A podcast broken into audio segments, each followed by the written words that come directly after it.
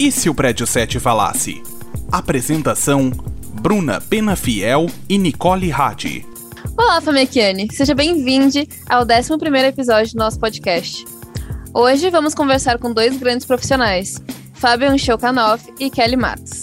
Vem com a gente!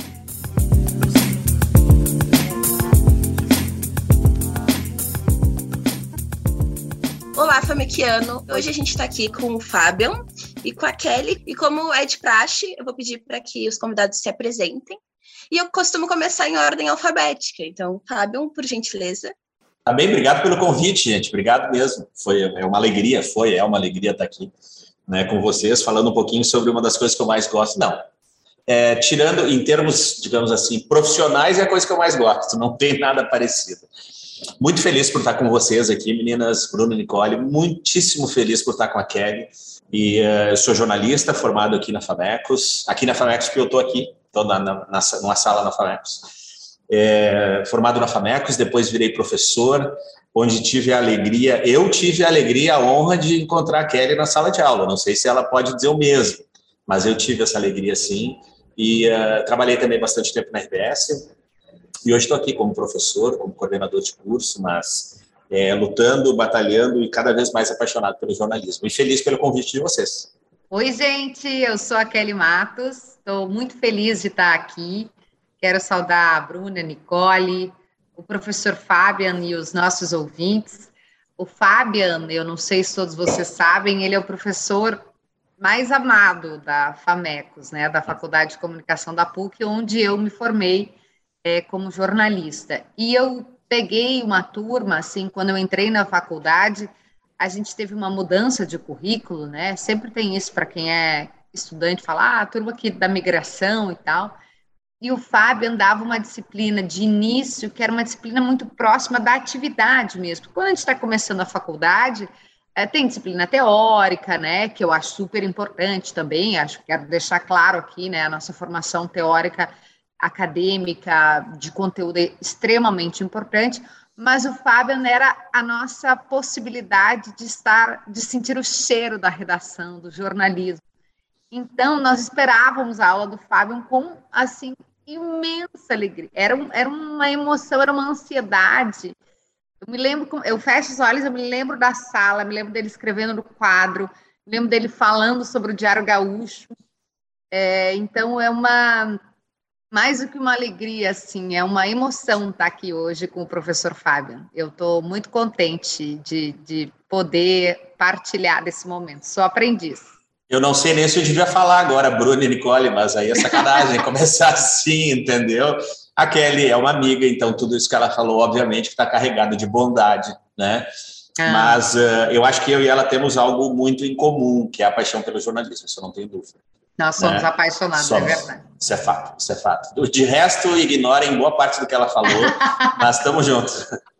Ai, eu, como atual aluna, eu, eu vou botar fé aí no que a Kelly disse. A gente também espera muito a tua aula, prof. Muito gostoso. Exato. Bom, começamos bom, de maneira muito boa, né? Para a gente começar a entrar um pouco no nosso papo, uh, eu queria falar um pouco sobre o profissional multimídia, né? Principalmente no rádio, né? A gente vê que hoje a gente tem que apurar, entrevistar, gravar, fotografar, capturar vídeo. E a pergunta é: tudo isso não acaba prejudicando a qualidade das diferentes imagens ou do próprio conteúdo? Ou isso ajuda? A primeira coisa que eu queria te dizer, Bruna, sobre essa tua pergunta, é que não existe mais a opção, não existe mais. Ah, mas eu quero ser só da televisão. Ah, mas eu quero ser só do rádio. Não dá nem para a gente colocar, ah, mas será que. Não, porque não existe. No mercado onde a gente trabalha hoje, né? Eu trabalho na RBS, mas eu converso muito com os colegas da TV Globo. A TV Globo integrou Sport TV, Globo, canais de. É tudo junto. É tudo junto. Antes você tinha, né, professor Fábio, a, o repórter só do Jornal Nacional. Isso não existe. O repórter do G1 é o repórter do Jornal Nacional, que é o repórter da Globo News. Estou falando da TV Globo, que é maior, né, de, em termos de, de, de, alcance e de poder mesmo, de dinheiro, né? Então, isso não existe, não é a menor possibilidade, não é mais uma discussão, sabe? Será que? Não é, não é, não é possível. Aí você pergunta, né? E a qualidade, como é que fica? a gente tem que, eu sempre falo isso para todo e qualquer estudante com quem eu converso. Essa semana ainda recebi uma colega de vocês, a Paula, é, e eu disse isso para. E todas as pessoas que eu encontrava na, na redação diziam: ah, dá uma dica para Paula, que ela é estudante. Todos falavam: ah, o importante é que tu saiba fazer tudo. O importante é que tu saiba fazer tudo. É mais ou menos como jogador de futebol hoje, né? Antigamente você tinha mais marcadas as posições. Hoje o atacante tem que marcar. Não tem mais até tem atacante normal? Tem. Mas aí isso, né, tem que ser um cara muito fora da curva, tem que ser o Messi. O Messi não, pode não marcar. Senão ele tem que recompor, né? É. é. Exatamente. Tem que ser um jogador tático. É, exato. Não tem mais opção. É, e se prejudica ou não, eu acho que a gente vai ter que, é, já tem que encontrar esse caminho de conseguir fazer o maior número de plataformas possível com, sem perder a qualidade. Então, eu, Kelly, que estou falando aqui nesse podcast, eu também tenho podcast. E eu também sou apresentadora. E eu também sou colunista. E eu também sou repórter. E se precisar como fa fazer um vídeo para a RBS TV, se precisar, eu vou jogar em todas as, todas as posições aqui, né? Se precisar bater o pênalti, se precisar bater o escanteio, eu vou estar em todos os espaços. E claro que a gente sabe, né? A gente não pode ser ingênuo, a gente sabe que em alguma das mídias você vai ter um pouco mais de habilidade, né? Eu tenho bastante facilidade para comunicação falada no rádio. Uh, então, uh, isso eu desenvolvi ao longo do tempo de 15 anos que eu estou na RBS. Mas eu não vou descuidar em nenhum momento do meu texto. Eu vou ter que ter um pouco mais de atenção né, para fazer o texto, mas não vou descuidar. Também não se negocia a qualidade. Ah, mas então eu vou fazer mal aquilo ali não é mais uma, uma discussão, assim, eu vejo essa visão de mercado, assim, né, de quem está numa redação. Não tem mais a possibilidade de alguém ser contratado. Ah, mas tem o fulano que tá, que é, ah, bom, ele foi contratado numa outra época e muito provavelmente, se ele não se adaptar, ele está fora. Ah, a gente está a gente tá vendo agora, a TV Globo está dispensando vários profissionais, mas do modelo de mercado que a comunicação tem hoje, claro que a gente quer salvar o mundo, a gente tem um ideal, é óbvio que eu sei, mas a comunicação é um negócio. Então, para esse modelo de negócio, não existe mais as possibilidades de um profissional ser só uma, ele tem que ser várias. E, final, vai ser cada vez mais várias, né? Hoje a gente já tem, já está produzindo para podcast, Spotify, para Netflix, vão surgir novas plataformas. A única certeza que a gente tem é que não vai parar de mudar e vai mudar cada vez mais rápido. É que, se me permite, nessa mesma linha da Kelly, eu acho que tem algumas coisas que são importantes nisso, né? É, o que, que o jornal, qual é a matéria-prima do jornalista? É a informação. Né? Eu lembro um dia a Rosane de Oliveira, e vou usar a Rosane como exemplo por dois motivos. Primeiro, porque a tenho como exemplo. Segundo, porque a Kelly Matos, antes de entrar na RBS, ela foi visitar a redação e tem uma foto ao lado da Rosane de Oliveira quando ela era bem pequenininha. Então, também estou fazendo isso por ela. Mas um dia a Rosane, aqui na Famecos, disse uma coisa que uh, nenhum de nós esqueceu, na verdade, porque foi muito importante ter vindo dela. Ela disse, é, com todo respeito, é, é isso que ela falou, e ela fez a observação anterior. Ela disse assim: Eu sou jornalista, eu não sou jornaleira. O que, que ela quis dizer com jornaleiro? Não é o profissional, por isso que ela colocou ela fez essa observação. Não é o profissional que vende e entrega jornal. Ela disse: Eu não sou, eu não estou aqui para vender jornal impresso. Eu estou aqui para fazer com que a minha informação vá o mais longe possível. Se for em jornal, se for em blog, eu lembro que na época ela usou a expressão blog, se for no rádio, se for na TV, se for pelas redes sociais, não interessa. Né? É, eu entrei na RBS um pouco antes da Kelly, né? eu entrei em 91, na verdade, e lembro que quando fomos para o Diário Gaúcho, no final de 99, para o Diário, que foi inaugurado no dia 17 de abril de 2000, eu não esqueço disso, né, Kelly? A gente não esquece certas coisas, né? É, eu lembro que naquela época, naquele período, surgiu a, a, a expressão jornalista multimídia dentro da RBS, né? Inclusive, a RBS fez um curso na época é, para trabalhar com o jornalista multimídia. Eu trabalhava na redação do Diário Gaúcho e também, dentro da redação, tinha um pequeno estúdio e também fazia participações na rádio, na época era na Rádio Metrô, na Rádio Rural, e na Rádio Farroupilha. E aquilo ali era algo extremamente novo. E lembro que naquela época se discutia muito isso. Qualidade, excesso de trabalho, tudo isso se discutia. Mas se a gente for olhar, é, pode parecer muito, né? mas faz 22 anos isso, né? essa questão. Então, em termos históricos para comunicação, isso não é nada, é zero. Né? Hoje, nós não podemos sequer pensar nessa possibilidade. Né? E aí eu acho que a gente pode trazer, Kelly, se tu me permite, Bruna e Nicole, qual é a realidade que a gente vive? Tá? Todo mundo que está ouvindo em casa, tá? Está ouvindo no trabalho, no carro, é, qual é a realidade que essa pessoa vive na hora de consumir informação? Ela consome informação de que jeito? Aí, beleza, a, a, a, o, o, profissional X, a profissional Y, ela tem a Kelly como referência no jornalismo. Ela vai esperar para ver a Kelly só no jornal do dia seguinte, porque a Kelly escreveu, porque ela curte escrever? Não. Ela vai ouvir a Kelly na, no timeline de manhã, vai ouvir a Kelly de tarde, ela vai ouvir a Kelly onde ela vai no, no podcast o Descomplica, ela vai fazer isso porque ela quer, na verdade, estar próximo desta informação que pode ser a Kelly como referência, pode ser a rádio como referência, pode ser a TV como referência, pode ser a marca, o podcast, pode ser o matinal, pode ser o que for.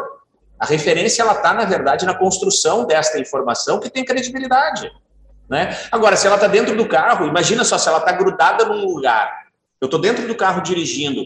Eu posso pegar o carro, parar, ler, é muito difícil. Eu posso ouvir, então é muito melhor. Então eu tenho todas as possibilidades. E um dia eu ouvi de um grande amigo, não sei se Kelly chegou a trabalhar com ele, o Eduardo Tesla. Ele, uh, ele foi, ele é um pouco mais antigo na, na e ele trabalha já com jornalismo internacional, enfim, coisas fora do Brasil há bastante tempo. E ele disse uma vez uma coisa lá quando tudo isso surgiu, ele disse assim, é muito legal, né, que a gente como consumidor, a gente, eu vou usar a tua palavra aí, Bruno, a gente é multimídia, mas como produtor a gente quer ser monomídia, né? Nós não podemos discutir isso. Né? E a qualidade, aí eu, eu, eu, eu, tenho que concordar com a Kelly. A qualidade é uma questão nossa. Entendeu? O que, que eu quero como profissional? Eu quero ser o que como profissional? Ah, eu, eu, eu tenho que querer fazer com a melhor qualidade, porque senão eu não estou sendo o que eu quero ser. Sabe? Eu, eu vou viver de credibilidade. Eu vou viver da qualidade do meu trabalho. Se eu decidir, ah, agora eu não quero mais porque me pagam um pouco, porque eu tenho que trabalhar para oito lugares, morreu. Acabou. A Kelly construiu a carreira dela em vários anos, né? Aí ela comete um pequeno errinho aqui, ela vai correr atrás um tempão para de novo conseguir se colocar, porque as redes sociais estão aí hoje para nos cancelar, para fazer de tudo, né? Uh, a qualidade não se discute. A Kelly falou isso antes, eu concordo 100%. A qualidade é inegociável para o jornalismo. Ela deveria ser, na verdade, para tudo, né? Mas ela é inegociável, não interessa como, que horas, a gente vai ter que saber construir isso. São relações de trabalho também que a gente tem que fazer, a gente tem que aprender a tratar com isso, né? Então, eh, eu acho que são questões aí que eh, as discussões elas são muito importantes, eu não tenho dúvida disso, né? Eh, só que o jornalismo ele ele mudou, né? E graças a Deus que ele mudou. E a gente precisa trabalhar com isso da maneira que for. Né? Pensem o seguinte: se isso não fosse dessa forma, como é que seriam os dois últimos anos? Como é que o jornalismo teria sobrevivido nos dois últimos anos? Né? A gente viu repórter de grandes emissoras, da Globo, da Record, a gente viu repórter da CNN nos Estados Unidos, na, no Iraque, seja onde for, entrando ao vivo com o celular, dentro de um hotel, dentro do seu quarto. A gente viu o profissional entrando em casa, fazendo o programa de TV e a filha vindo no colo, isso aconteceu com escola. A gente viu o gato aparecendo na frente da, do, do, do, vídeo, né? Porque estava dentro, de, dentro de casa, a câmera passou.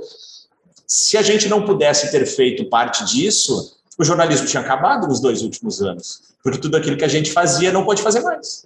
Né? Então é isso. Então eu estava lembrando aqui, Kelly, do, do, do, do escola que estava apresentando o programa e a filha dele decidiu sentar no colo dele e conversar. Quando que se permitiu isso antes no jornalismo? Né? Então, graças a essas mudanças que a gente está vivo também. Imagina, professor, que durante a pandemia a Rádio Gaúcha inaugurou em torno de 30 estúdios diferentes, né? Não, 30, acho que mais, 40, sei lá. Estou pegando aqui, né? só no sala de redação, uns 10 estúdios diferentes, né? A casa do Pedro, a casa do Maurício, a casa é do Diogo, a casa do Bagé, a casa do Potter. Então, assim, a, a, única certeza que eu tenho é que não vai parar de mudar uhum. e que vai mudar cada vez mais rápido. E vai ficar o profissional que souber se adaptar às mudanças. Isso na vida, né, gente? Mas para o jornalismo principalmente.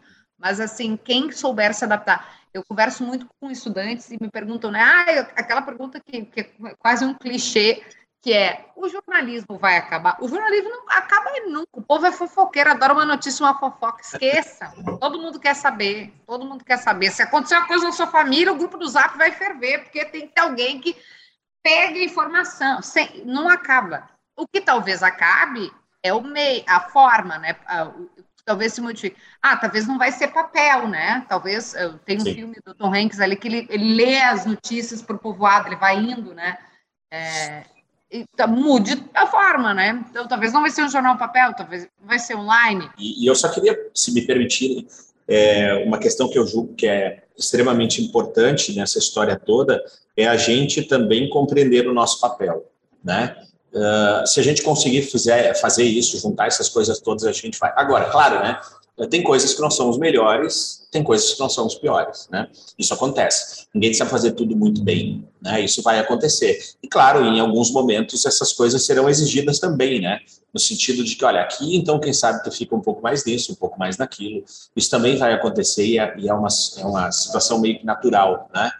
Porque realmente não tem como abraçar tudo. Agora, eu não posso é, negar a possibilidade de apresentar tudo isso. Quer dizer, eu não posso estar em um determinado lugar e me pedir alguma coisa ou não saber fazer, né? E isso, eu quero repetir, agora a pandemia nos deu a possibilidade também de sermos mais sinceros com relação a isso. Quer dizer, se eu entrar no ar, eu tenho talvez a possibilidade de dizer, olha, eu não sou um cara de rádio, então vocês me desculpem, eu vou, sabe, desculpa aí, galera, eu tô assim, é, tô nervoso. A gente pode dizer isso hoje. Antes não podia, né? Então isso também é uma forma de, é, de mostrar um pouquinho esse caminho, né? Que é natural também, quer dizer, a gente também vai, poder, vai, vai passar por isso no sentido de, de isso aqui é um pouco melhor, isso aqui é um pouco menos melhor, não sei nem se existe essa expressão, né? Talvez menos pior ou menos melhor, não sei, enfim. Mas é isso, as coisas funcionam melhor de um lado que do outro, isso é natural do nosso dia a dia. Estava falando sobre a forma da gente entregar a notícia, né? Vai uhum. mudar, tá, tá, mudando e vai mudar sempre. Talvez a gente não tenha o um jornal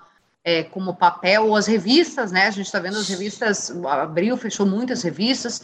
Talvez seja de uma outra forma, né? Com rádio, podcast é uma coisa que, embora para nós a gente está super, né? Agora familiarizado, mas gente, é de quanto tempo para cá, né? Que está existindo isso? E com o advento do 5G o, conversei esses dias com o, ele é jornalista, o Tássios, com T, Tássios Veloso, ele, ele é da CBN, e ele me falou, Kelly, é, vai ser a internet das coisas, uhum. então vai mudar toda a nossa forma de entender, a, a internet vai fazer parte do, do, do, semáforo que vai comunicar com o seu carro, então talvez a gente produza conteúdo para plataformas que a gente sequer consegue pensar hoje, né? E a gente vai estar lá. Se você quer continuar trabalhando, você tem que estar adaptado a essas novas realidades. Eu, eu vou aproveitar esse gancho da Kelly, vocês me desculpem, meninas. Eu, eu, a gente tem aqui na PUC, por exemplo, isso eu acho que é extremamente importante nessa né, relação, que muitas vezes é criticada no sentido de estamos distante. Eu acho que a gente também está distante porque não fala o que faz, né? Mas aqui, por exemplo, nós temos, com, e, a, e a Kelly conhece muito bem, os professores Eduardo Pelando e André Pazzi, eles têm um laboratório aqui no Tecnopuc chamado UbiLab, né? O Pelanda e o Pazzi, eles trabalham alguns anos, já talvez uns 7, 8 anos com a internet das coisas, né? E eles desenvolvem produtos específicos e um dos clientes deles é a Globo, por exemplo, né? Então tem coisas que hoje estão no ar que foram desenvolvidas aqui dentro pelo laboratório da empresa e deles como pesquisadores, né? E é, isso é isso que a Kelly está falando é absoluta realidade, né? É, e a gente vê isso cada vez mais acontecer, desde situações simples como, por exemplo, eu ligar a luz pelo celular. É isso. Tá? Eu faço isso com toda tranquilidade, só que o que eles estão trabalhando, e eu acho que aí é o ponto, é como eu posso, além de ligar a luz com o celular, eu trazer informação. Bom, as, as, as Alexias da vida já estão em casa, certo? Muitas, muitos desses processos já tem. Quando a gente chama, a gente já pode pedir, por exemplo, em determinados veículos de comunicação, tu já pede lá e ele passa as manchetes do dia. Tu chama lá para o política, tá pronto lá o material. Tu é. chama lá para o política, ele vai ler os principais destaques do dia. É isso aí, né? Mas isso não pode ser negativo também. Eu lembro quando o Facebook foi lançado, houve um. Falaram, ah, o Facebook vai ser o jornal mais personalizado, né? Mas isso não é uma coisa ruim também, porque tem coisas que talvez o algoritmo não calcule como nosso interesse, mas que a gente tem que saber, apesar de não ser o nosso interesse, sabe? Isso não pode ser um ponto negativo, assim? Mas assim, Bruna, se for pensar, o, o algoritmo te oferece, pensa em podcasts, assim, né? O algoritmo te oferece várias possibilidades, né? Quem escolhe o que vai ouvir ou não é tu. Claro que a gente sabe que quando a gente não está pagando por alguma coisa, muito provavelmente o produto é você, né? O aplicativo de streaming, eles querem que tu fique mais tempo ali consumindo, né? O Spotify sabe, ele usa nossos dados, por exemplo, né, para, enfim, poder vender publicidade, é óbvio. Claro que a gente tem que ter, eu concordo contigo na visão de pensar sempre da inteligência artificial. Uma vez questionaram, estava num, num painel uh, de inovação com uma, ela nem não está mais hoje na RBS, mas foi vice-presidente, é uma pessoa formidável, uma das cabeças mais inteligentes, chamando de Ara Peterle, em relação à inovação, à integração, ela que implementou a integração Gaúcha Zero Hora, RBS TV, uma gênia, sigam a Diara Peterle, e aí perguntaram para ela assim: ah, não tem como fazer um jornal já pensando que ah, a Bruna gosta de esporte, de cultura, de não sei. Ela falou: isso eu não negocio, ela disse. Isso eu não. É, tipo, inteligência artificial, né? A pessoa perguntou da plateia. Tipo assim, ah, vamos o, o, jornal já pensar, já saber mais ou menos os teus gostos, e aí tu fazer uma capa personalizada de zero hora. Ela foi isso. Eu acho que ainda o valor do jornalista pela curadoria, por saber quais são os assuntos importantes, Acho que não é o caso. Isso dois, ela falou isso em 2000 e hoje nós estamos, quem está ouvindo esse podcast, estamos em 2021. 21. Mas eh, acho que, sei lá, 19, talvez, 18. E ela e aí me chamou muita atenção. Eu disse, mas por que, que não tem uma capa personalizada mesmo, né? Daí a pessoa que não quer saber de Grêmio, de Inter, enfim, faz a capa do seu jornal. Ela falou, não, essa capa ainda tem que ter o, a curadoria. E o jornalista também é uma espécie de um curador, um curador. Assim, né? Eu acho que Hoje eu estava escrevendo um artigo, gente, para o coletiva.net, eles pediram, estão lançando uma revista, pediram um artigo sobre o fato de essa a gente ter essa série de plataformas e a internet, e, enfim, 5G, etc, etc, faz com que mais gente seja produtora de conteúdo, não só os jornalistas. E aí perguntavam, o artigo colocava essa provocação, né? É bom ou ruim? Então eles me deram esse tema e eu fui escrever sobre. É bom sob o ponto de vista de que quanto mais produtor, quanto mais horizontal a comunicação, mais vozes eu tenho falando. E aí você sai daquela armadilha de sempre ter a mesma voz que na maioria das vezes é branca, masculina, de classe A, B. Na maioria das vezes. Ai, que está dizendo que é sempre. Não, não é sempre. Mas quanto mais eu permito essa horizontalidade, quanto mais ela acontece, você vai ver o René lá do Voz da Comunidade narrando a ocupação do Morro do Alemão, uma coisa que a TV Globo jamais faria, porque não está lá dentro, ou que a Bandeirantes, ou que o SPT, etc, etc. Então, ah, é muito bom. Claro, também tem um lado ruim, né? A gente sabe que com todo mundo produzindo conteúdo, a gente já fica naquela coisa do que é verdade o que não é verdade. E aí, por isso que eu estou falando sobre isso, entra isso que o professor Fábio falou, o jornalista é também um curador. O jornalista é, vai te mostrar que é trabalho apurado de notícia. Na pandemia, em que as pessoas estavam absolutamente tensas, nervosas, era no jornal, foi no jornalismo que elas se fiaram. Aumentou a audiência da Globo News, aumentou a audiência da Gaúcha, aumentou a audiência de GZH, da Zero tudo aumentou. Dos, pegar outros países também, New York Times, aumentou. Por quê? Porque as pessoas não. Aqui a gente consegue confiar. Ah, mas aquele site lá falou que a ivermectina.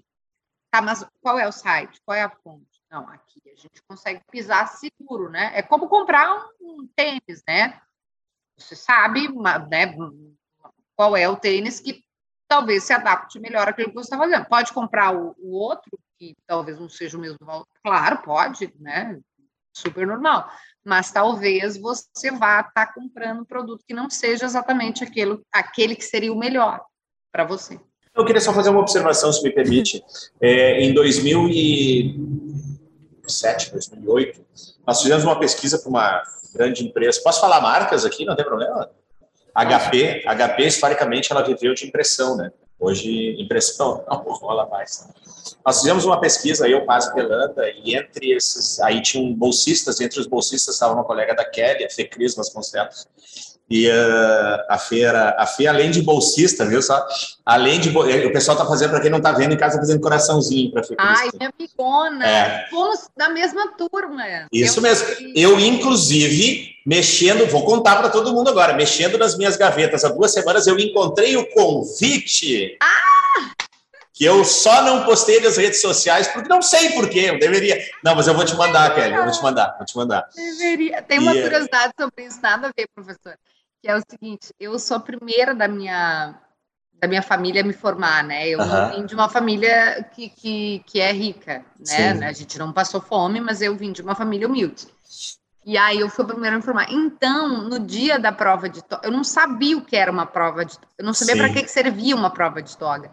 Então, professor, eu tô com um cabelo que é tipo assim, ó, eu poderia trabalhar numa novela dos Dez Mandamentos da Record, meu cabelo tá gigante. Eu não tô maquiado, porque eu não sabia, eu botei tipo assim uma cor, eu não, não tinha ideia. Hoje, penso, o dia que eu tiver filhos, que os meus filhos forem estudar, eu mesma pagarei o pó de arroz. que maravilha. Mas mas eu falei, eu vou mostrar, tá? Eu vou mostrar. Mostra. E uh, eu falei da Fecris, porque a Fecris, além de estagiária naquele processo, ela foi, eu brinco até hoje, ela foi minha tecla SAP, porque meu inglês não era suficiente para resolver todos os problemas da pesquisa, porque a gente pesquisava, na verdade, com uma empresa que era da Inglaterra. E naquela época nós pesquisamos uma coisa chamada uh, personalização de conteúdo. Porque a, Kelly, a Kelly falou isso antes, né? E nós fizemos muita coisa sobre isso, foram três anos de pesquisa. E no final nós chegamos à conclusão que não era bem assim né? Que não era bem assim a situação. E foi muito legal, na verdade, porque isso faz muito tempo e a gente colocou algumas questões em prática como exercício, percebeu limites tecnológicos e limites pessoais, quer dizer, de entendimento, né? E vocês falaram da questão do algoritmo. Eu acho que hoje a grande discussão, Bruna, que tu perguntasse sobre isso, né? Eu acho que hoje a grande discussão sobre o algoritmo é entender este cara. A gente precisa entender esse cara. Porque, obviamente, que na maior parte das vezes ele vai nos passar a perna ele vai se passar perna. Né? Ele é feito para isso, na verdade, né? E é muito bem feito para isso, né?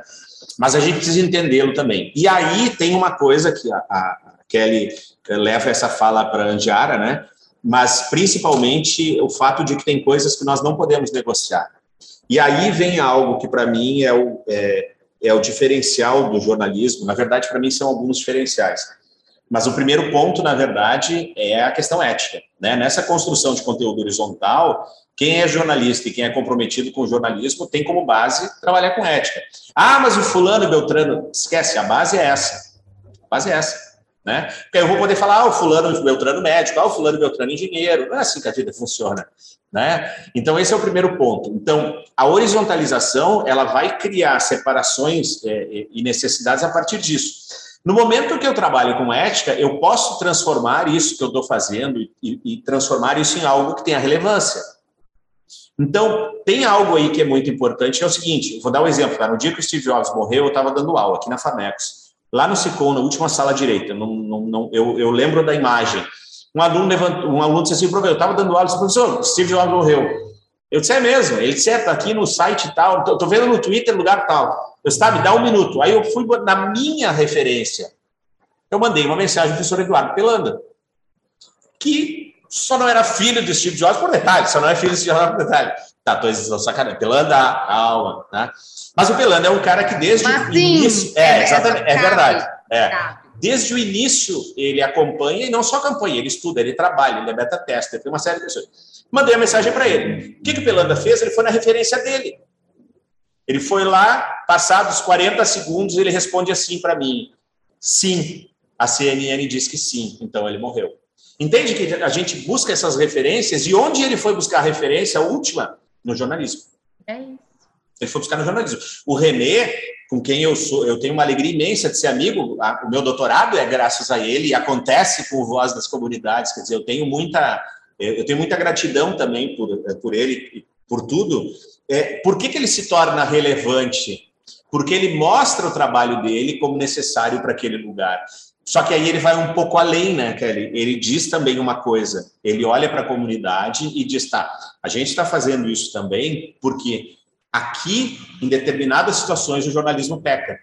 O jornalismo olha para nós como marginais, como traficantes, como é isso, é assim que o jornalismo nos olha. Então ele foi lá de maneira uh, uh, absolutamente natural e empírica, ele faz um jornalismo, que ele não é formado, ele não é jornalista, né? E ele faz jornalismo de excelente qualidade. E hoje ele tem no Voz das Comunidades um monte de jornalista trabalhando. Maravilhoso. Um monte de jornalista trabalhando, né? Mas aí ele também, isso também é importante acontecer, ele vai lá e toca o dedo da nossa ferida e diz, olha, aqui vocês estão pecando. E aí a gente tem que ter humildade de olhar e dizer, é verdade, a gente está pecando, né? Então, por que, que eu estou dizendo isso tudo? Porque mesmo com o algoritmo, que ele é feito para nos passar perna, Nós temos como passar por cima disso se nós criarmos relevância naquilo que a gente faz, porque nós vamos ser referência nessa história. E aí pode ser a Kelly, pode ser o Fábio, pode ser a Bruna, pode ser a Nicole, pode ser o René, pode ser quem for, né? Se conseguir fazer esse trabalho com ética, com responsabilidade, com seriedade, tornar este trabalho relevante, ele vai sim se manter. E aí, gente, vocês me desculpem, pode ser o grupo de WhatsApp que for, no fim das contas, pode ser que ele não fale para ninguém, mas ele vai buscar no jornalismo a resposta final dessa história. Ele vai negar até a morte, mas é lá que ele vai estar. É, a questão que eu ia puxar, inclusive, que. Desculpa, que respondeu... tá, Não, não, fica à vontade, mas é que tu puxou uma coisa interessante, mas o que eu ia falar era é, para quem interessa a fake news? Quem que ganha com isso? Muita gente. Em primeiro lugar, todo mundo que está ouvindo esse podcast, e, e outra que eu deveria receber royalties. Não, não preciso receber royalties, porque o livro é muito bom. Todo mundo deve ler, parar agora o que está fazendo, se não leu ainda. A Máquina do Ódio, da Patrícia Campos. É leitura obrigatória para qualquer ser humano. Eu comprei duas edições desse livro para dar para os alunos no final de semestre uma disciplina, tá? Sortear entre eles. Professor, é isso, tem que ser distribuído esse livro. Eu falo para a Patrícia, esse livro foi finalista do Jabuti agora, nós estamos em 2021, foi finalista do Jabuti. Mas é, um, mas é uma aula, eu já mandei a RBS inteira ler. Na última reunião que, eu, que a gente teve sobre redes sociais, eu falei, pelo amor de Deus, todo mundo tem que ler. Você tem que dar para a mãe, para o pai, para o cachorro, para o tio, para todo mundo. Por quê? Porque a gente ainda uh, acha que fake news é uma coisa que foi sem querer, que não é planejada, que é despretensiosa. Ah, mas não, não, é organizado, é orquestrado, é pensado, envolve dinheiro, envolve muito dinheiro, tem intenção, tem intenção política, intenção econômica. Não é uma simples, ah, me atrapalhei e mandei. Não, tem uma rede por trás. Ai, Kelly, tu está exagerando. Eu não estou exagerando. E não é só no Brasil, é nos Estados Unidos, é na Turquia, é um, é um troço sórdido, assim. E, e eu acho, estou falando aqui, fazendo meia-culpa, inclusive, que nem a RBS, nem as demais empresas se deram conta ainda do, do tamanho que é isso. Agora, o Supremo Tribunal Federal se deu conta. Por quê? Porque eles se tornaram alvo. Eu já passei por isso. Eu tive minha, meu endereço divulgado. Eu ganhei uma ação, a, a sentença do juiz é um primor, falando da, da falta de responsabilidade dessas pessoas é, de atacar reputações, meu endereço, meu telefone. É, a Ana Thaís Matos tem uma matéria, no, nós estamos em dezembro de 21, tem uma matéria no portal UOL, vocês podem botar no Google, ela, o telefone dela vazou porque ela fez, vazou, vazou, entre aspas, foi divulgado de propósito, é, porque ela tinha feito comentários sobre a contratação do Robinho. Então, a torcida, né, ou pessoas que gostavam do Robinho ou do Santos, enfim, eu não sei quem foram, divulgaram o telefone dela e ela perdeu o contato com o pai, que morreu. Exatamente, que morreu. Que morreu. Isso é absurdo, isso, isso, é, isso é criminoso. Eu falo isso, não é simples, não é uma pessoa. Não, é não. crime, é crime, é organização criminosa, envolve uma série de agentes, é uma, é uma coisa orquestrada. Não, é, eu sou, eu não, não existe negociação sobre democracia, não existe isso, mas democracia não é ausência de regras, gente. Democracia pressupõe regras. Eu não posso passar o sinal vermelho, não posso pegar uma arma e atirar e matar uma pessoa, eu não posso. Ah, mas a minha liberdade individual, quero andar 100 por hora se a, se a rodovia é 80. É 80, a regra é essa? Eu não posso passar o sinal vermelho. Ah, mas a minha liberdade individual, de, a minha liberdade de ir e vir. Não, tem regras a mesma liberdade de expressão, né, ela pressupõe regras. Eu não posso chegar agora, bater na porta da casa do Fábio e começar a despejar o que eu quiser. Não, eu não posso sair, né, tem, tem lei. Então, assim, uh, primeiro que para a democracia funcionar pressupõe regras e, e acho que nem a mídia está completamente atenta a isso, nem as autoridades agora, porque se tornaram alvo, né, ministro Alexandre de Moraes está vindo com tudo nos dois inquéritos e ele percebeu a correlação uhum. entre fake news e ataques à democracia. Ou seja, é um conjunto. É, é, eu, eu, esse assunto ele me toma tanto, eu, eu, fico assim, depois que eu li o A Máquina do Ódio, eu, quero, fiz, que nem o Fábio, eu não quero dar para as pessoas o livro para que todo mundo acorde. Eu passei por isso. Quando eu passei por isso, né, por ter ataque em rede social e reputação e etc., eu lembro que eu falei com uma amiga que já era, já tinha sido alvo, e ela falou: como é que tu. Ela disse, pô, tu é da imprensa, como é que tu não tinha percebido isso ainda? Eu digo, meu Deus, eu precisei passar para ver, para ver as, as, as ramificações dessa rede, dessa deep web, dessa, são pessoas, né? Não é? Ah, mas, mas é o robô, querido. Alguém opera o robô. Não é alguém, alguém planeja até que vai chegar no teu grupo da família. Aquela fake tu vai achar que foi o tio engraçado. Vem muito de antes.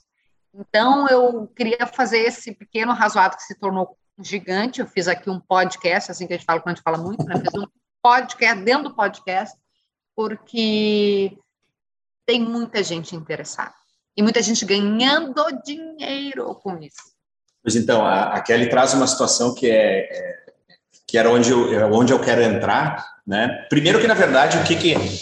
É, na verdade, a ideia das fake news, e aí é uma discussão que todos nós temos e que talvez já não vai chegar a lugar nenhum, é o nome, né? Na verdade, é desinformação. Esse é o ponto. Desinformação. Né? Desinformação, né? Por sinal, a gente está, como a Kelly disse, em dezembro de 2021 e eu anuncio agora com toda tranquilidade e garantia, em, já, em março de 2022, quinto semestre do novo currículo do curso de jornalismo, entra uma disciplina chamada Processos Comunicacionais e Desinformação. Meu Deus, sim, professora. Sim, entra. E junto com ela, checagem é, checagem, dados de checagem, outra de é, dados de fact-checking, outra de transparência, e nós vamos construir aí uma certificação de estudos aberta para todo mundo que quiser aprender sobre isso, né?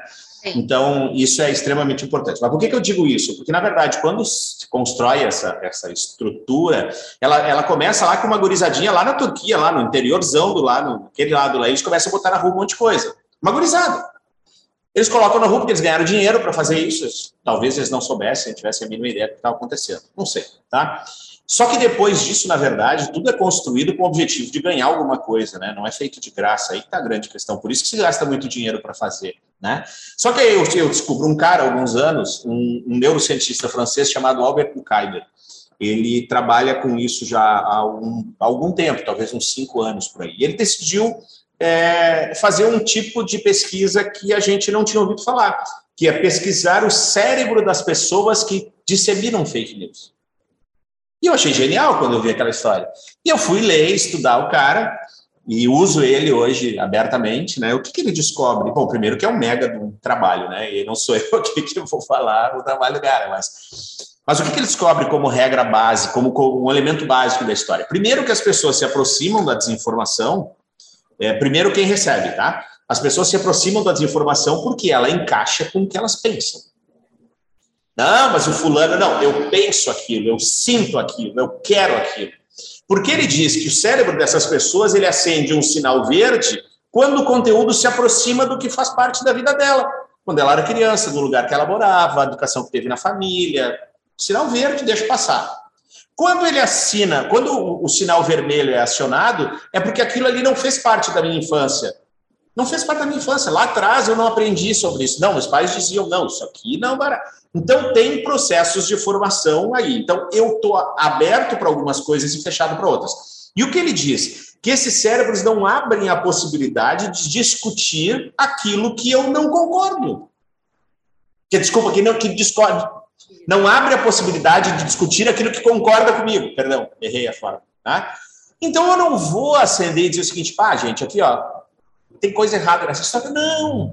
Então, quando eu coloco na rua sou uma fake news, enfim, né, de informação sobre alguém, a Kelly, determinada situação, porque aí a Kelly, porque não sei o quê, porque tinha que ser mulher mesmo, eu penso isso. Eu penso sobre isso. Ah, porque tinha que ser, que nem falam aí, né? Ah, porque tinha que ser negro mesmo, porque é marginal. Eu penso desta forma. Aí agora vão editar isso aqui e vão botar na rua. Né? É por isso que as pessoas colocam adiante a informação. Porque elas concordam com aquilo. É uma baita de uma mentira. Não, porque tu vê, eu não sabia. Não, não. Se tu não sabe, então não leva adiante. Se tu não concorda, tu não leva adiante. E aí ele segue esse estudo, ele vai adiante nesse estudo e ele chega lá no final e faz uma pergunta: quem vocês acham que dissemina desinformação? Não são os robôs, são as pessoas, que é o que ele falou. São as pessoas. As pessoas disseminam, olha, olha que loucura, as pessoas disseminam dez vezes mais desinformação do que os robôs. E a desinformação, ela aprofunda na mente das pessoas desdobramentos oito vezes mais do que a verdade. E aí ele fala uma coisa que eu acho que é, é, e aí tem a ver conosco, Kelly, como jornalistas, Ele diz assim: sabe por que, as pessoas acreditam na desinformação? Porque ela tem enredo, ela é bonita, ela é uma história bem contada. E aí ele diz, em determinado momento, seguinte: a verdade é aquilo que deu. Pô, gente, na boa, se a gente pensar dessa forma, a gente não cai. É porque, na real, a gente não cai, a gente entra porque quer. Esse é o grande ponto da história. Né? Então, é, é, é muito fácil. Pega essa minha fala e, quando eu falo dos negros ali, edita aquilo ali e coloca na rua. Edita aquilo ali e coloca na rua. Acabou. O Fábio acabou. Entendeu? De maneira muito simples. Eu deixo de ser professora, a PUC me demite, está tudo certo. Né? Porque é fácil fazer isso. Né? E quem vai levar adiante? Quem tiver afim para uma confusão. Ah, mas eu não, sabia. Não vai conseguir. Você vai dar um sentido, só que a coisa está tão. É muito maior. Nada que Sim. não tem mais a chance de. Sem dúvida. Comigo, professor, pode interromper. Não, não, de forma. Eu estava no dentista e o meu dentista tinha atendido uma pessoa que tava, que disse assim, não, mas a Kelly é, é aquela que, que tem... Vou Hã? dar um exemplo o que, que é. A Kelly está segurando para você saber, ela está com o cachorro dela no é, colo. É, pena que vocês não podem ver. A pessoa odeia fake news, ela ficou brava. E Ficou ela... brava, muito bem. Queria aparecer na fake news. Ah, uma pessoa divulgou o prédio onde eu morava, né, que é o, o, o lugar, a rua, o meu endereço, tudo, e tinha uma camiseta nesse prédio, que não era minha, que era uma camiseta que eu não sei se era a favor ou contra o Bolsonaro, eu não sei. Tinha essa camiseta nesse prédio. E a pessoa divulgou que era o meu apartamento. Que não era. Tua meu. camiseta. É, o meu dentista chegou a brincar, ele falou assim: olha, a Kelly, ela pode ter vários defeitos, mas burra, ela não é. Então, como é que ela vai botar, sendo jornalista, uma camiseta que seja a favor ou contra qualquer que seja o partido político. Não faz nenhum sentido. Ele, não, mas eu vi na internet, estava lá. Então, por quê? O Fábio, tá, tá, a pessoa acredita naquilo, ela acha que a Kelly é de direita, de esquerda, não sei, eu não me lembro o que era a camiseta de verdade. Eu digo, vizinho, coitado, não tem culpa de ser meu vizinho, né? Mas, enfim, a pessoa foi lá, divulgou. Eu brinquei, né, que eu, talvez se eu fosse colocar uma camiseta, é tipo, só aceito original, Serra Malte, não sei, gelada, né? Não traga cerveja quente, mas eu jamais ia colocar uma de político, porque eu trabalho com isso. Ah. O que, eu quero dizer com isso? Aquela informação, aquela, aquela desinformação, ela foi compartilhada. Eu tentei é, desmentir, só não que não mais. tem mais como. Então, o dano que essa pessoa me causou fazendo esse tipo de postagem mentirosa, eu não busco mais. A justiça me deu uma reparação, né? Eu, que eu ganhei uma ação um advogado, que, um, um, escritório de advocacia que é especialista nisso, que é o PMR, vocês devem conhecer a advocacia, né? Do, do queridíssimo Fabiano da Rosa, tá toda semana no Fantástico. E não busco mais. Porque, é porque foi no meu dentista, entendeu? Eu, e o doutor Pedro, eu mandei para ele, mandei a foto da minha, de tudo, do processo, da minha queixa, eu registrei BO, tudo, boletim de ocorrência. Então, assim, é, é tão bizarro. E assim, é uma pessoa comum que estava Sim. disseminando Sim. aquilo, que era mentira. Mas por quê? Porque ela acredita, porque aquilo mexe com uma convicção interna dela. Ela realmente acha que a Kelly é não sei, bolsonarista ou lulista, porque eu realmente não me lembro o que tinha na camiseta. Mas olha o nível, uma pessoa, não foi um robô, no meu dentista. Fazendo. É, é interessante como o cancelamento e a fake news têm andado juntos, né? Porque o cancelamento acaba fortalecendo também. Então... Sem dúvida. Que ele, as pessoas consomem o que corroboram. Ela tem uma opinião, ela vai consumir Isso. só aquilo que corrobora com a opinião dela, né? Por isso, isso. que. Isso. Que se dissemina e que. Isso isso, né? Isso. Exatamente. A Patrícia fala uma coisa que eu estou só esperando acontecer assim, que é horrível. E com as mulheres é mais perverso, uhum. porque atacam muito a questão sexual. Então tá, isso eu falei, ó, isso é uma, a camiseta lá, não era o meu apartamento, era mentira, não era verdade, eu não moro ali, não, absurdo, tudo absurdo. Mas enfim, ela disse, ela fala nesse livro que eles pegam, fizeram com ela, uma, um vídeo que botam a tua, o teu rosto, né, a tua cara no vídeo, e era um vídeo de pornografia. E aí, como é que, por mais que retirem aquilo do ar, que haja uma reparação judicial, aquilo está no Google e depois não sai mais. Já foi parar no WhatsApp de alguém. Ela disse que o filho dela viu. Além do estigma, né? E é, então, Sim. assim, é um troço que. Como é que tu- alguém assim que viu vai achar que é verdade mesmo, né? É tão cruel e perverso com as mulheres mais ainda por causa disso, né? Porque daí tu ataca pela questão. Sempre brinco, né? Quando eles querem xingar o Maurício, o Diogo, por um comentário esportivo, é porque ele é burro, porque ele é não sei o quê. A mulher é porque ela é puta, porque ela é vagabunda, porque ela Sim. deu para alguém para falar. Saiu um pouco dessa questão, né? Mas eu não sei se já leu Lady Killers. E é muito interessante porque ela fala sobre as mulheres assassinas de séculos passados, assim, muito tempo atrás.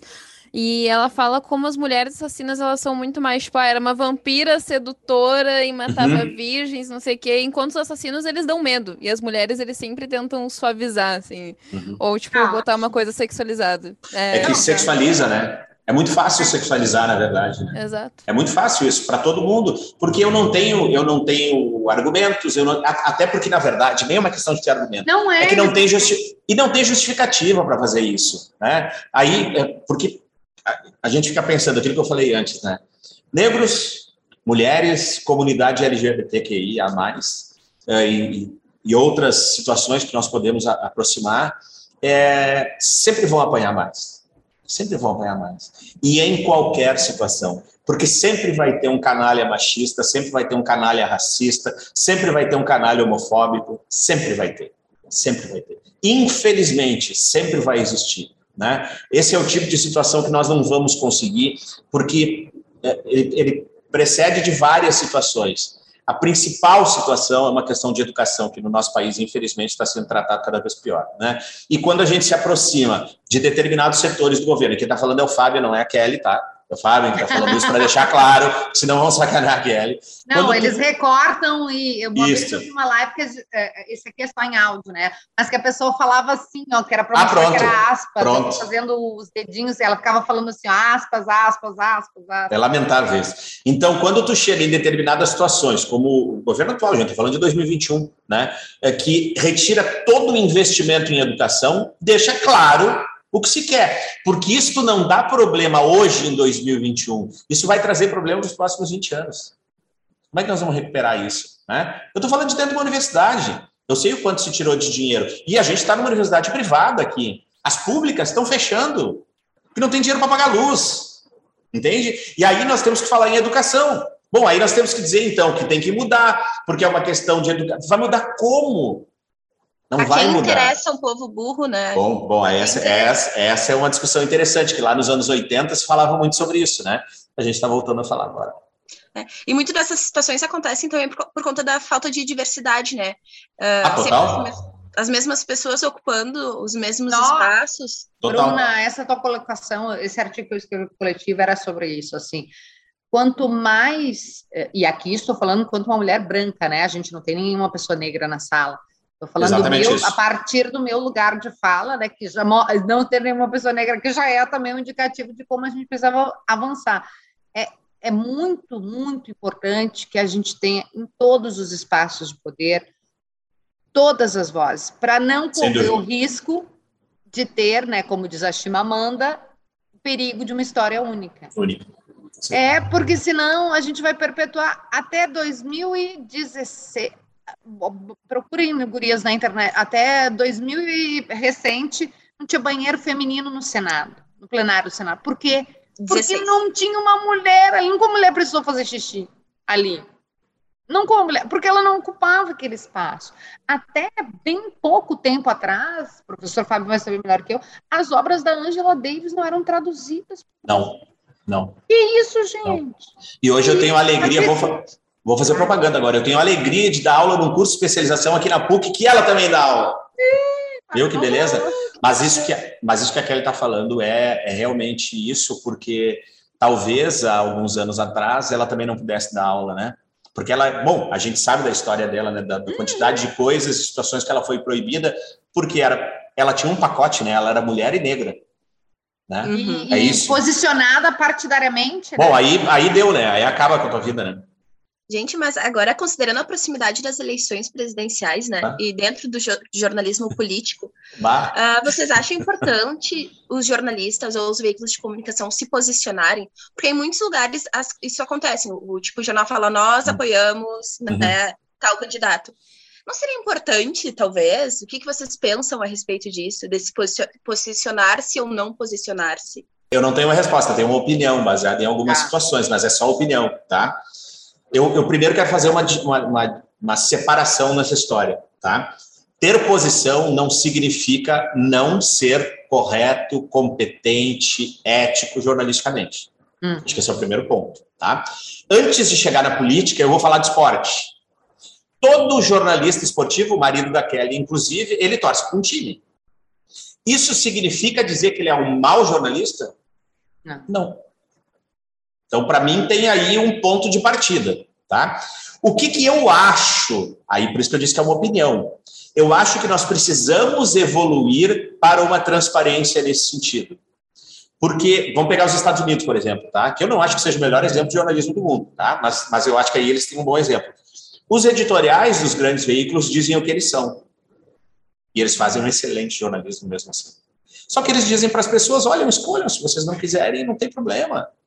Eles dão esta possibilidade. Eu acho que nós temos que evoluir para aí. Nós temos que evoluir para este caminho. Mas eu não sei se nós vamos conseguir. Por quê? Porque eu acho que nós estamos num processo de. de... Nós estamos num retrocesso tão grande que eu acho que não vai ser possível. É uma polarização, porque... né? Exato, porque ou tu é uma coisa ou tu é tudo de ruim. Então tem isso. E aí eu fico, e aí eu vou trazer de novo o exemplo do futebol, né? É, hoje as pessoas aceitam que um jornalista diga que ele é colorado gremista, que ele é Caxias da Juventude. Ele passa a partir daquele momento a ser canalha, sem vergonha, filha da mãe e incompetente. Então, nós, a, a, gente talvez, se a gente tivesse evoluindo para isso há alguns anos, a gente está agora retrocedendo de novo, né? Por isso que eu disse é uma opinião. Eu quero muito que a gente caminhe por aí, porque eu quero que a gente diga para as pessoas Fica tranquilo para escolher, fica tranquila para escolher. Entende? Olha, eu estou falando desse lugar, tranquilo. Mas eu queria que isso fosse natural para todos nós. E eu acho que nós não conseguimos ser assim. E aqui eu não estou falando jornalista. Eu estou falando, eu estou falando, eu Fábio como consumidor, não Fábio como jornalista. Eu, como consumidor, talvez eu não aceite esse tipo de situação. Aí nós não podemos culpar a imprensa por isso. Ah, mas eles tinham que dizer tal. Eu concordo, Bruno, eu acho que é melhor mas Até será que é possível? A gente consegue perceber, né? Mas Muitas será que... vezes. Com certeza, mas a pergunta que eu te digo é: será que é possível? Pois é. Eu aí, acho que nós não temos maturidade para isso. Aí que tá. Aí que tá. Até porque o que nós tu fala. cidadãos, né? Exato. Consumidor, como tu disseste. Isso. Exatamente isso. A gente não tem maturidade. E eu acho curioso também, mas daí é só. Porque eu não tenho resposta para a tua pergunta, eu não sei. E aí eu tô. Uh, eu aprendi a dizer não sei, quando não sei a tá resposta. Tá tentar, né? Uhum. Uh, que vai ser curioso, porque as futuras gerações, a geração já da Bruna, as nossas não, né, professor, mas da Bruna, da Nicole, já nascem nas redes sociais. Então, a foto de vocês de bebê com o tip-top do Grêmio do Inter já está na rede social. Então, Nunca mais vai sair. No, eu falo isso, gente. Como é que vai ter jornalista esportivo ah. sem revelar time daqui por diante? Eu não sei como vai ser, porque a, a rede social é tão presente eu espero que a gente já tenha essa maturidade daqui a algum uhum. tempo, porque não vai mais ter. A pessoa já usou a sua rede social e já colocou se ela é Grêmio se é Inter. Sim.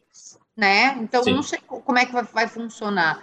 Mas eu concordo muito com o professor Fábio nessa parte da, da opinião dele, de que eu não sei se a gente tem maturidade, sabe? Uhum. Pra, a gente não consegue discutir com uma. A gente, a gente quer aniquilar o inimigo. É. Né? O que a gente chama de inimigo, a gente quer aniquilar quem Porra. pensa diferente. Uhum. A gente não é. consegue sentar e fazer um, um debate, porque descamba para um horror. Porque, Bruna, na verdade, a tua, a tua pergunta, se, se, se, eu estiver errado, tu me corrige, eu acho que ela tem dois pontos, né?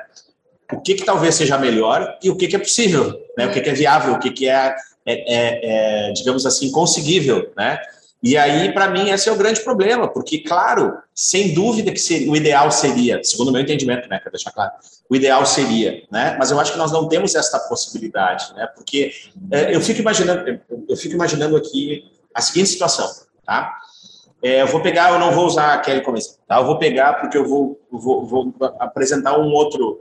Vamos pegar a Aline Mídia, que é da, da Globo News. Maravilhosa. Esposa do meu grande amigo Palito, tá? Palito, você Palito, grande Palito está é, fazendo, dezembro de 2021, está fazendo um dos maiores documentários sobre os oceanos do mundo. Ele está viajando o mundo para isso. Se preparem, para quem está ouvindo agora, se preparem para ver esse, esse documentário. Se vocês estão ouvindo esse podcast em 2024 e não viram o documentário, estão completamente fora do mundo. Assistam.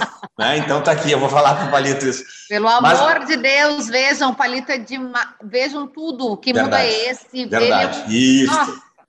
Aí, vamos pegar o caso da Aline. A Aline, ela é uma apresentadora de bancada, ela fala de política, ela é mulher, ela é negra. Imaginem a Aline saindo com o palito para ir almoçar num restaurante vegetariano, esses postaram uma foto dos dois lá, num restaurante vegetariano, tá? Sendo que as pessoas sabem porque ela disse, eu sou assim, penso isso, defendo aquilo. Eles vão conseguir almoçar naquele restaurante? Não vão. Não vão.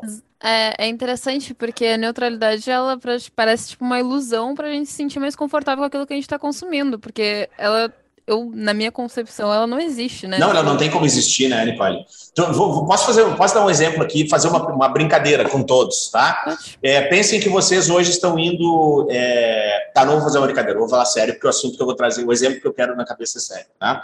Vocês foram para um lugar, todos aqui somos jornalistas, tá? Aí a gente foi chamado, a Kelly estava lá no ar e disse a, a breaking news, jornalista, pessoal, o que que é? Pá, entra o Vitor Rosa lá, tá? Ele está numa cena de, de uma chacina. A pergunta que eu faço para vocês é: existe alguma possibilidade dele ser neutro a falar sobre aquilo? Não existe. E não é porque ele é mau jornalista, é porque não tem como. É porque ele é humano, né? Mas pelo amor de Deus, eu tô olhando aquilo, eu lembro de um colega nosso do Diário Gaúcho, que hoje não é mais jornalista, ele mudou de. Ele, ele desistiu sair do jornalismo. Ele fez polícia por muito tempo no Correio do Povo, depois ele veio para o Diário Gaúcho. Ele, ele disse uma vez que, que a gente conversando sobre a situação, ele disse assim: gente, a morte tem cheiro. Como é que tu tira isso de ti? Tu não tira isso. E aí a pecha da criatura lá é mau jornalista. Que isso? Que mundo maluco é esse? Que mundo doente é esse? É um doente, né? Não é maluco, né? Doente maluco tem coisas muito boas, na verdade. Né? É um mundo doente, né? Enfim. Eu concordo muito com, com tudo que o professor. Eu nem precisava ter vindo, porque eu assim. Não, não. O professor Fabian fala, eu concordo muito. Ah, eu tô falando demais hoje. Eu, não. não. eu concordo em tudo. Essa, por isso que eu volto naquela questão da, das visões, né? Da gente contemplar o maior número de visões possível. É, eu, Kelly, enquanto uma mulher branca, e que não tem uma deficiência de locomoção, por exemplo, eu não sei que aquela que o fato de não ter uma rampa, aquilo é ruim. Eu preciso ter alguém na minha equipe que passe por isso. Às vezes a gente poder... nem percebe, né, se tem ou se não mas, tem. Gente, mas assim a quantidade de coisas, né? Eu tenho duas colegas que são cegas, possuem que, que deficiência visual e a, daí a, eu, direto eu mando no WhatsApp um print. Elas falam, Kelly, eu não entendi. Ela faz de propósito, minha amiga Cris, ela fala, eu não entendi. Daí, poxa, é verdade. Daí, toda vez que eu tô no rádio, assim, né, eu fico pensando, pô, eu tenho que descrever. E quando eu entro numa sala, né, ou num podcast aqui como eu tô agora, ah, dizer, oi, eu sou a Kelly, eu sou uma mulher branca, eu tenho, senão eu não tô contemplando todas as visões. É isso que eu falei do banheiro, né? O banheiro do Senado não tinha lugar para. Por quê? Porque até então uma mulher tinha estado lá. É, alguém, eu acho que foi a Manuela Dávila que escreveu sobre isso, a ex-deputada, que se o Congresso fosse um espaço aberto ao feminino, ia ter uma creche do lado, né? Porque onde estão os filhos daquelas pessoas? É porque é lei, é lei né? Né? É lei. Então, a gente pensar sobre essa perspectiva, né, de, de, de, de, de atender a todos, e ter quanto mais vozes, quanto mais. Até tem um conceito que a gente teria que ficar aqui, né, que é interseccion, interseccionalidade. Consegui falar, gente? Deu aquele tilt? É, é, perfeito. Que vem, no Brasil, ele é bem trabalhado pela Carla Cotirene no, na coleção Feminismos Plurais. É, leiam Feminismos Plurais. A Djamila, né, que é outra deusa maravilhosa. E, e, quanto mais a gente é atravessado por esses marcadores sociais, né, humanos, se eu, eu sou uma mulher, eu tenho, né, eu, digamos assim, eu sofro preconceito por ser mulher, mas eu jamais experimentei o que uma mulher negra experimenta. Então eu estou aqui lutando para ter condições para poder trabalhar e tal. E a mulher negra que trabalha desde sempre, gente, que foi escravizada, estuprada, maltratada, e, e aí a Sujana True vem com aquele discurso, né? e por acaso eu não sou uma mulher? Aí vocês estão as brancas bonitas aí, né, chorando para ter, ah, eu quero trabalhar, eu quero trabalhar, não quero ficar em casa. E aí tem uma, uma mulher negra trabalhando, fazendo serviço doméstico, e tá tudo bem. Como assim? Né? Uhum. Sendo escravizada, como a gente viu, né? Esse ano, o Fantástico fazendo a reportagem, né, com condições análogas à escravidão. Cara, que isso? Mas eu vou voltar pergunta da Nicole, porque a gente vai abrindo parênteses aqui, que é, o fato, e da Bruna também foi, foi, a Nicole colocou o apontamento, mas a partir da pergunta da, da Bruna. Ah, mas aí o veículo, vamos supor, né, dentro dessa construção, ele diz que ele acredita que seria melhor que se elegesse a banana em vez da maçã. Ainda que o veículo tenha dito isso, nós somos quantos jornalistas? Cada um de nós votou em alguém na eleição. O Bonner votou em alguém. A Kelly votou em alguém. O Cid Moreira nem tá mais no jornal, né, gente? Olha eu como sou velha. Mas, que mais? O César Trave votou em... O Silvio Santos votou em alguém. Todos nós votamos em alguém. Significa que a gente é mau jornalista, como provocou o professor Fábio? Claro que não. A, a nossa intenção, eu falo muito isso, ah, fulano isento. Esquece. Esses dias eu dei uma entrevista que eu falei neutra sabonete de bebê e a menina corretamente manchetou isso, botou na manchete. Falei, cara, agora você é cancelada, meu Deus. Agora vem, a cancelamento, socorro. Eu falei, neutra sabonete de bebê, porque tem um meme disso, né, gente? Agora vocês vão manchetar o podcast, Kelly Matos diz de novo. Confirma. Ele não vai dizer uma vez, diz uma vez, neutra sabonete de bebê. Por quê? Porque é óbvio que cada reportagem que eu faço, eu carrego as minhas vivências. É óbvio. Eu sei que é uma droga caminhar sozinha na rua, que eu tenho medo não só de ser assaltada, mas eu tenho medo de ser estuprada. Então é óbvio que quando vê uma reportagem sobre isso sobre as mulheres, eu me sinto parte, eu me sinto afetada. E esse então, medo é real, né, Kelly? Claro. Medo que eu não tenho como dizer para ti, ah, tu tá de palhaçado, porque é. eu não vou sentir esse medo. Exato, como, assim como eu não sou, nunca fui seguida num supermercado por conta da minha cor, ninguém nunca pediu para ver se na minha sacola não tinha isso ou aquilo, né? Coisas que colegas meus negros experimentam. Então, assim, é óbvio, e tem que ter colegas que tenham essa experiência, né? Colegas negros, por, justamente por isso que tem que ter. Eu, Kelly, fiz uma vez uma manchete, eu, Kelly, feminista, que só fiz uma manchete, que era, era um jogador de futebol, a gente fazia o saia de redação, um projeto bem legal, e era, ai, gente, quem era? Eu acho que era o Damião, o jogador, não vou me lembrar o nome do jogador, mas a, manchete, vocês vão entender por que eu estou trazendo, era, né, não sei, uh, um cara legal, não sei o quê, e pai participativo. Gente, pai participativo. Alguém fala mãe participativa? Não, porque tu pressupõe que uma é. mãe é óbvio que ela participa. Por que pai participa? Então tu tá dizendo, ah, tá, tem o pai que não participa. Oi? Eu fiz essa manchete. Passou por mim essa manchete. Quantos colegas apontaram, então, talvez tenham sido colegas mães ou colegas que estavam mais aprofundados na questão de igualdade de gênero, na discussão, no debate sobre gênero do que eu. Aí eu falei, meu Deus, ainda bem que alguém viu e apontou. Falou, corre, troca esse time. É, quase parabéns por fazer o mínimo. Né? Não fez mais que a Damires, não fez mais que a sua obrigação, aquele meme. Cara, então assim, olha como a gente precisa eh, ter essas várias pessoas que talvez vão dizer, olha, gente, talvez isso aqui não faça. E diversidade. não é. É isso. É por isso que tem que ser o mais diverso e plural possível, porque vai ter que ter alguém, o Ministério do Vai da M, que eu digo, cara, isso aqui não dá, vai da M. Não, né? Sempre, às vezes, quando sai uma campanha preconceituosa, todo mundo se pergunta assim, ah, mas ninguém viu. Passou, claro, passou por, só por homens brancos, só por mulheres brancas. Então, tu não contemplou a visão de outra pessoa.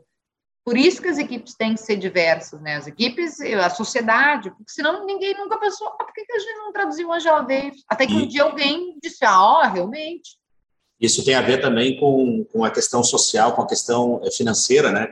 Eu que trabalho eh, bastante com a questão do jornalismo popular, tem muitas campanhas que são feitas por agências, que aí depois as pessoas dizem que o, o produto as pessoas não merecem aquele produto porque ele é, ele é bom demais para as pessoas, mas a campanha que tu fez era é completamente fora dela, ela não existe. Né? Tu pega referências que não são as mesmas, as que não são daquelas pessoas. Quer dizer, na verdade, tu não está nem aí para as pessoas, né? Tu não é capaz de olhar para saber o que essas pessoas querem, gostam, é consomem. Total, eu faço, eu falo por mim, exatamente isso. Né? Eu falo absolutamente por mim.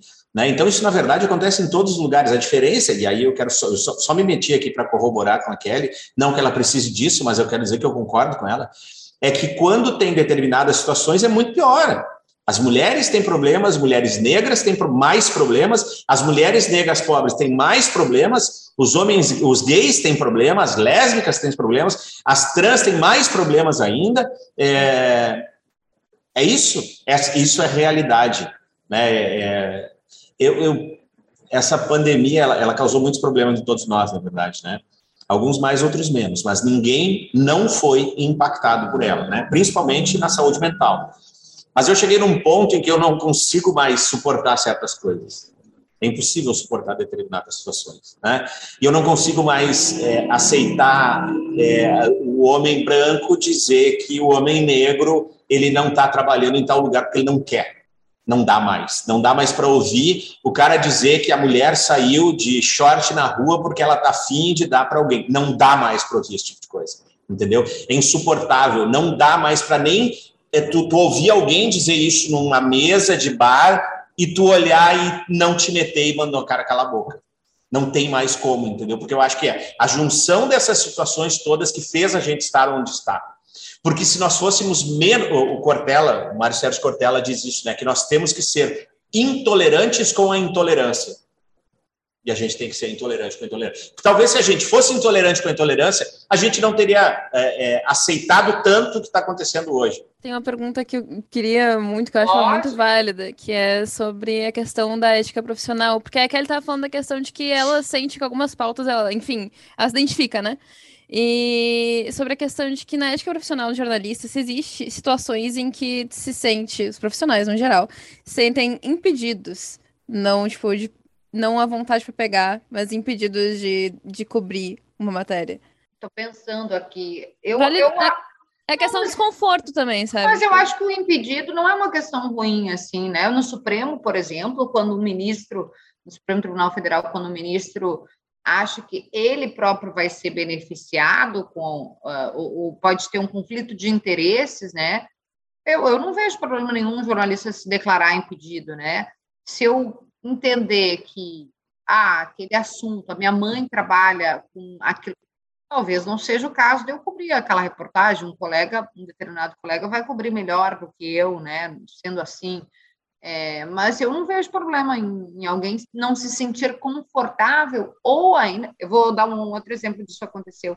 A Vera Magalhães, boa, trouxe uma, uma amplitude para o Roda Viva, devolveu protagonismo para o Roda Viva, uma, uma diversidade de vozes indígenas é, no centro do Roda, pessoas negras no centro do Roda e na bancada do Roda, uma coisa, assim, para mim é uma mestra a Vera, durante, ela é, é, era colunista da Folha de São Paulo, e o marido dela trabalha com, com propaganda, campanha política, enfim, trabalhava, não sei se trabalha ainda. E aí ele fez a campanha. Vocês estão vendo que a minha memória está ótima hoje, né? Porque eu já, para quem não está vendo, eu estou franzindo os olhinhos para tentar me lembrar. Ah, é fim do ano, fim do ano. É, ah, é meu pai, eu já não me lembro das coisas. Nós estamos gravando esse podcast numa sexta-feira, gente. Então, sexta-feira o cérebro diz assim, ó, hashtag sexto, dentro, as conexões neurais estão acontecendo assim, cadê a cerveja, Kelly, cadê a cerveja, cadê a cerveja? E eu tô fica mais um pouquinho o cérebro, vamos lembrar, vamos lembrar quem Kelly, é. Kelly, eu vou sacanear a Nicole e a Bruna aqui. Sexta-feira, 20 horas e 25 minutos. então, meu cérebro não nos prometeu que tu ia cestar, o que, que tu está falando de pluralismo político? Mas não tem problema, estamos aqui para falar. Então, vocês, isso aí eu não me lembro qual era o, o, candidato que ele foi fazer a campanha política. Talvez fosse o Aécio, acho.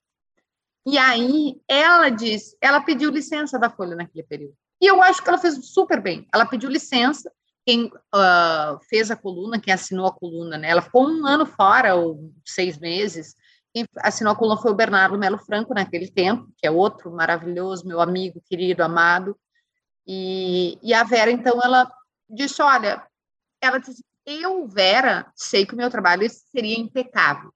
Mas para ela disse, eu faria, ela disse, eu faria super com uma precisão, com apuração, com uma, o objetivo de isenção, né? Porque eu sempre acho que a isenção tem que ser um objetivo, não quer dizer que você consiga, né? Porque você carrega suas bens, mas para evitar que pudesse haver uma interpretação, né? Nesse mundo, como disse o professor, completamente doente que está, eu vou tirar esse sabático aqui e voltamos depois que a eleição acabar. E assim foi. E assim foi. Então, acho que foi uma solução ok. Não vejo problema se alguém é, se declarar, não é impedido, mas ela achou que poderia haver um conflito de interesse, porque afinal o marido dela estava trabalhando para aquela campanha política naquele momento. E aí, eh, Kelly, se tu me permite, eu acho que tem uma questão também, Nicole, que é importante, é assim, o jornalista ele trabalha em cima de um código, ele, ele, ele tem como base um código de ética, né? Esse código de ética, no seu artigo 7, tá? Artigo 7 do Código de Ética é assim, diz assim, ó, o jornalista não pode. Para as pessoas que não estão vendo em casa, eu, eu busquei o Código de Ética e vou ler, porque eu não vou lembrar de cabeça os detalhes. Mas ele diz no seu inciso 6 o seguinte, no parágrafo 6 o, jornalista não pode realizar cobertura jornalística para o meio de comunicação em que trabalha sobre organizações públicas, privadas ou não governamentais, seja assessor, empregado, prestador de serviço ou proprietário. O que, que ele está querendo dizer aqui? Ele está permitindo que a gente possa não fazer. Tá, o exemplo que a Kelly está dando é outro, mas é a mesma coisa. É a mesma coisa. Então, eu não tenho problemas em dizer, olha, eu não tenho condições de fazer isso. Eu não tenho problema nenhum. Gente, eu vi um colega meu chegar de volta na redação do Diário Gaúcho, chegar na frente do editor e dizer para ele: eu não tenho condições de fazer uma matéria sobre esta situação. E é, era um exemplo anterior que eu citei, que era uma chacina. E aí o editor disse assim: por que não? Porque eu não vou conseguir ser jornalista e não denunciar e falar mal e chamar de assassino aquele canalha que fez isso. Porque nós jornalistas nós não podemos, é, é, nós não podemos prender e nós não podemos julgar. Né? Então, se eu não tenho condições de não fazer isso, eu tenho que me colocar e dizer, olha, eu não vou fazer essa história. Eu tenho que ter. É tranquilo isso, gente, não Sim, tem até, problema nenhum. Até porque tu pode acabar se queimando numa injúria, né? De tu é, vai pegar alguém e vai pegar uma é, E aí eu acho que aí tu também perde muito daquilo que tu, que tu construiu na tua trajetória, credibilidade, sabe? Ah. Tu, tu, tu, vai perder isso, sabe? Então, é muito melhor chegar e dizer, ah, claro, vai ter aquele cretino que vai dizer, ah, ali, ó, amarelão, ah, medroso Sim, mas é muito fácil falar isso nas redes, isso é uma barbada, né? Uh, agora vai lá em cara no teu trabalho e faz isso no teu trabalho. Vai, faz, faz lá. Né? Trabalha num determinado lugar e faz aquilo que tu quer que eu faça, onde eu estou como jornalista, com ainda o, o, o, digamos assim, o agravante ou a responsabilidade maior, é nesse sentido o agravante, a responsabilidade maior de estar falando para milhares de pessoas ou milhões de pessoas. Pô, eu tenho responsabilidade sobre isso. É muito mais correto da minha parte chegar e dizer, olha, eu não vou fazer. O que a Vera Magalhães fez, ela pode ser criticada por isso, por aquilo, eu posso ser criticado por isso, por aquilo, a Kelly por isso, por aquilo, tu, Bruna, tu, Nicole, é a mesma coisa. Agora, ela tem todo o direito de fazer o que ela fez. Né? E ali eu acho que até é uma questão de saúde mental, né, Kelly? Porque talvez ela, eu, eu, eu não sei se eu teria estrutura para suportar Nossa um, um, um, massacre que poderia acontecer. É. Eu não tenho estrutura para suportar grupo de família de WhatsApp, eu não participo. Imagina só se eu teria condições de fazer um negócio daquele. Né? Ai, professor, eu queria. Nossa, eu queria não, eu assino embaixo. Tudo, tudo. Até passo no grupo da família também. É, eu tô fora. Eu não participo mesmo, de verdade, eu tô fora. Isso, por não participar de grupo da família dá problema só na primeira semana, né? Eles te xingam a primeira semana inteira, depois eles começam a falar tanta besteira que eles te esquecem. Esquece. Então tá, agora vamos para as perguntas do que a gente recebeu no Instagram, né? Pra eu acho que a gente já passou. Eu Oi? acho que algumas já foram respondidas só. Uh, sim, uma sim. da neutralidade e uma de que o que pode não fazer. Entrevista acho que já foi. Uh, eu queria fazer essa aqui do Bruno Abreu, que ele perguntou uh, quais são as percepções sobre o sensacionalismo do jornalismo brasileiro. Então, eu me lembrei das aulas do professor Fábio, em que ele era questionado por causa do Diário Gaúcho, né? Grande, é verdade. É, lembro, e todos nós ah, é. perguntávamos para ele, ah, mas isso é hum. e, e, aí e tal. Eu, eu vou falar uma coisa que talvez não seja que as pessoas estão esperando eu falar. Eu eu acho que nós temos que encarar também as empresas jornalísticas, o mercado, o jornalismo também como um mercado, como algo que eu preciso financiar. Eu não estou dizendo que você tem que botar um, fazer uma manchete machista, né? Uma coisa que a gente já entendeu que não, não tem que acontecer. Mas as, os títulos das minhas colunas, por exemplo, quase todos eles são provocativos para que a pessoa clique na matéria. Né, o Bernardo, falei do Bernardo agora, a semana ele me mandou, ele falou, lá vem a manchete do mistério, a, a, lá vem a, a jornalista do mistério porque eu fiz uma coluna essa semana que era o verdadeiro motivo pelo qual, na minha avaliação, né, eu sou colunista, o André Mendonça foi aprovado, que não é a religião, eu acho que ele foi aprovado porque ele é garantista. Inclusive, eu, eu li. É, obrigada, Bruna. Que bom, leio minhas colunas. Vocês me ajudam. Então, eu fiz um título Bernardo, Bernardo Rio da minha cara, né? Brincou comigo, ele falou, que lá vem a manchete do mistério, lá vem a rainha do mistério. Por quê, gente? Porque a forma de financiar o jornalismo, né, a maneira que nós entendemos hoje, é com a venda de assinaturas. Vou brincar com o que o Fábio disse, né? A gente não é, a gente é jornalista, e é que a Rosane disse, desculpa, é, não é jornaleiro, mas a gente também precisa vender o jornal. Uhum. e eu sou o pior jornalista. Não, meu conteúdo é a minha matéria-prima, a informação está lá na minha coluna. Eu apurei, eu liguei, eu telefonei, eu falei com muita gente para fazer aquela coluna. Mas a minha manchete é uma manchete provocativa, né? Assim como as manchetes de outros colunistas. Isso é sensacionalismo? Para mim, não é. Ah, mas explorar uma tragédia alheia, bom, aí talvez eu não saiba responder, porque eu não trabalho muito nessa área policial.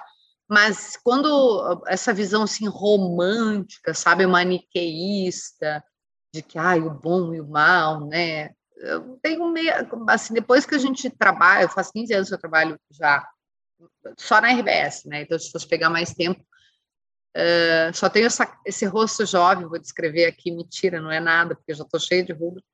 Mas o Botox está on, mas o Botox está on, gente. E o que eu queria dizer no fim é que acho que às vezes a gente tem que pensar também de alguma forma a gente tem que financiar o nosso conteúdo, financiar para que a gente possa fazer o conteúdo. Eu não sei qual é a forma de financiamento. Antigamente, né, professor Fábio trabalhou no jornal, eram os anúncios, o classificados. O... Hoje isso não existe mais. Então mudou a forma, né? É uma empresa. Como é que vai ser? Mudou o business, né? Uh, você tem, você tinha, sei lá, pegar uma, uma, tô pensando numa empresa que mudou o seu o seu business aqui, que seu o McDonald's... Seu core. O seu core, que hoje está na moda, B2B, B2C, call, aquela oh, meu pai, quando começa assim, eu tenho vontade de dar um... Não posso nem falar que o nome do meu programa é Timeline. eu estou dizendo isso, estou pensando, a Kodak, não, como é que mudou? É, mas a Kodak mudou, se for olhar, né? Ela é... era uma produtora de filmes só, né? Exa tu vai mudando conforme na realidade. Então, a gente tinha antes uma forma de financiamento que era o anúncio. hoje não tem, né? Porque o anunciante pagava um zilhão para ter uma página na Zero e disputavam, né, professor? Sim, muito. Ah, preciso de uma página. Não tinha uma página, né? Ah, mas eu preciso. É era a tapa para sair uma, uma um anúncio de página inteira das ofertas do empreendimento imobiliário X ou do, da, Hoje é, é no GZH, é na Rádio Gaúcha, é na TV, menos quase nada, mas bem menos no jornal. Verdade. Daí a gente vai voltar com esse podcast porque está mudando. Mas por que, que eu estou falando isso? Porque eu acho, eu, eu tenho uma visão menos romântica sobre o sensacionalismo. Óbvio, não estou dizendo, né, gente, botar um. É inegociável, tem coisa que é inegociável, botar um corpo né, exposto de uma chacina na Não, não, não é sobre isso mas eu também não romantizo tanto essa questão de, ah, mas estão fazendo uma manchete para caçar clique, né? Que nem o Bernardo falou lá, vem a, a rainha do mistério. Cara, eu tô aqui, eu tenho que vender jornal também. Eu, eu, Vender esse, meu peixe. É, esse tema, na verdade, ele, ele abriria outros oito podcasts, né? Mas eu queria só fazer não. duas observações sobre isso.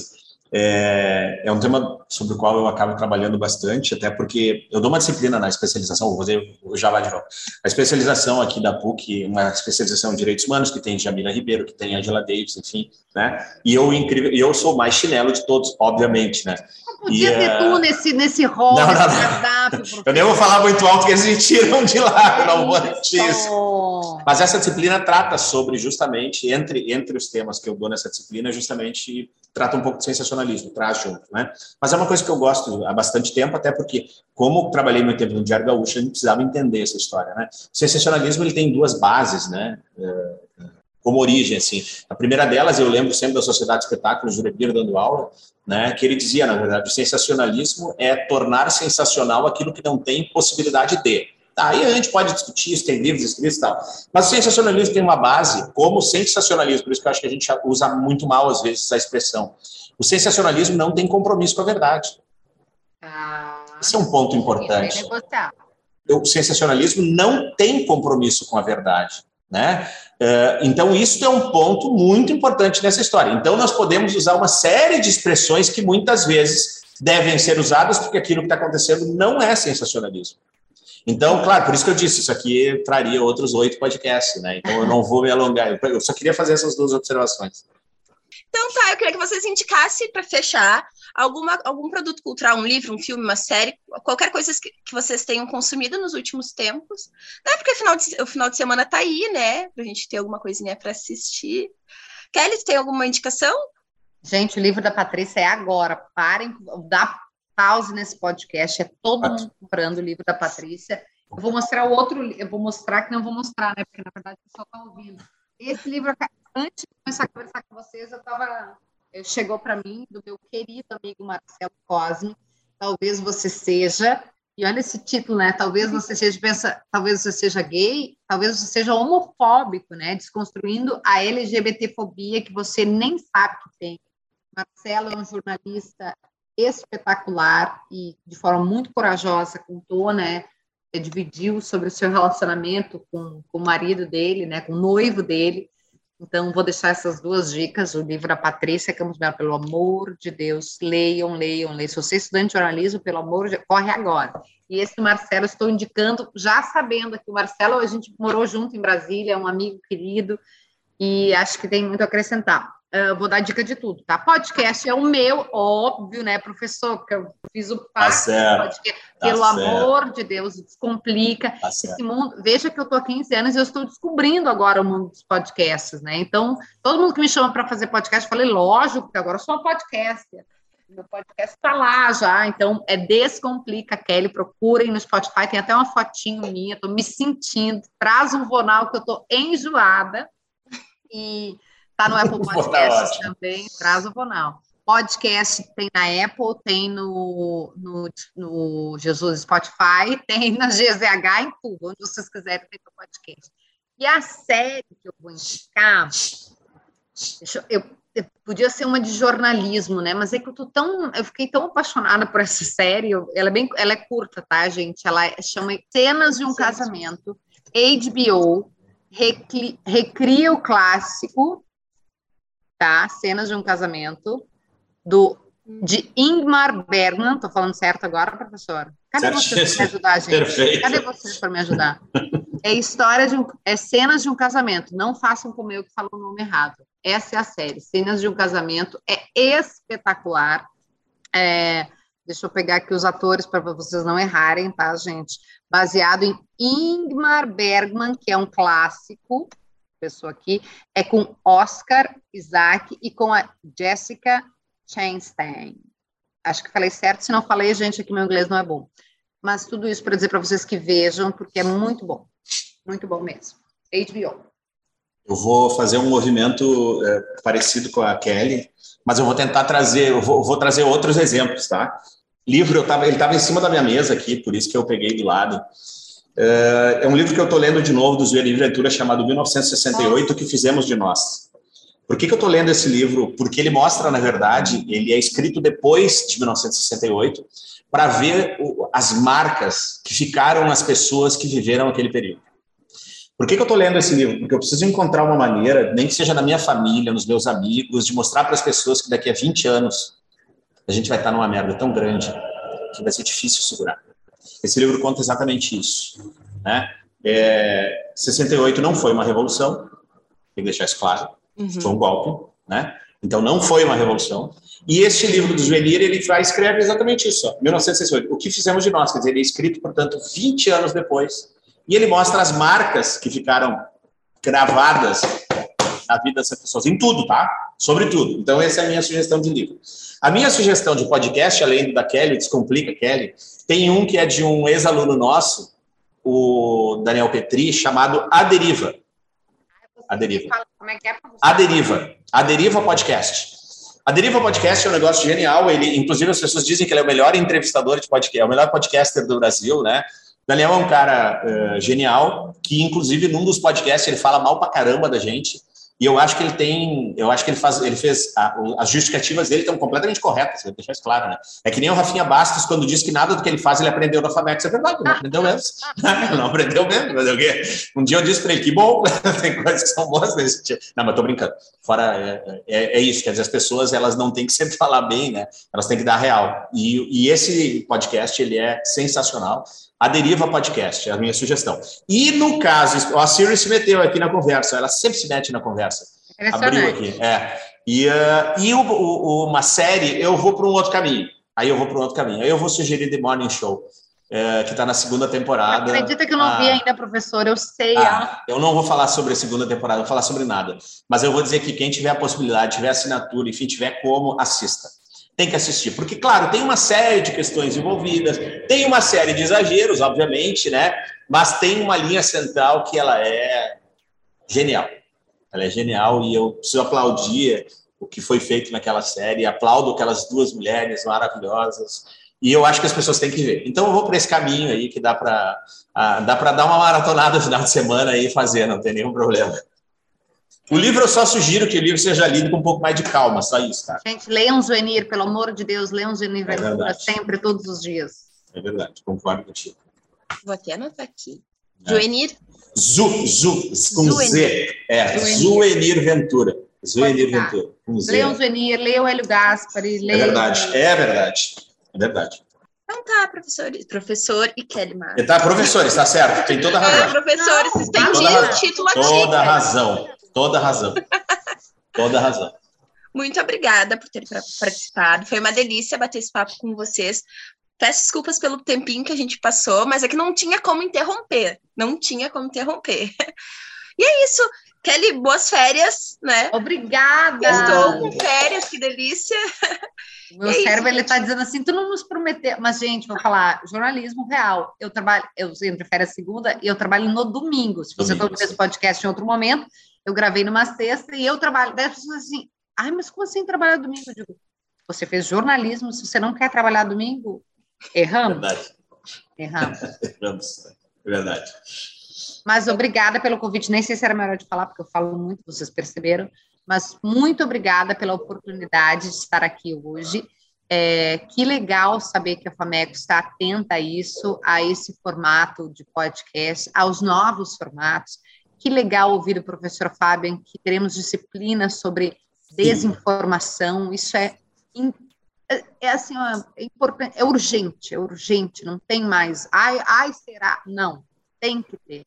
É muito bom saber é, e ver vocês duas aqui, né, ouvir vocês duas é, com perguntas tão importantes para a comunicação e continuem nesse caminho, assim, porque às vezes, quando a gente está na faculdade, a gente fica com vergonha, né? Eu ficava, no primeiro teste que eu não passei, que eu fiz a zero hora, eu fiquei com tanta vergonha, que eu não fiz nenhuma pergunta, porque eu achei que ia ser inconveniente. Hoje, vocês já perceberam que eu perdi completamente a vergonha, eu sou completo inconveniente, eu falo muito e já perdi isso. Então, que legal saber que vocês estão aí trilhando esse caminho, continuem assim, que nós, fico feliz que teremos colegas assim como vocês.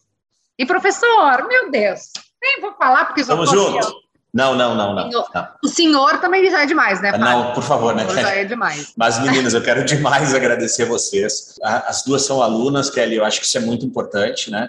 É um processo de, é um processo de aprendizagem é, que tem que ser feito, tem que passar por isso, e eu acho que elas fazem isso muito bem. Eu fico muito feliz que vocês estejam fazendo isso, eu agradeço demais, na verdade, o convite. Eu queria só fazer uma observação, se me permitirem. Hoje é 20, é 3 de dezembro de 2021 e saiu o resultado do Prêmio Direitos Humanos de 2021 e na categoria acadêmica.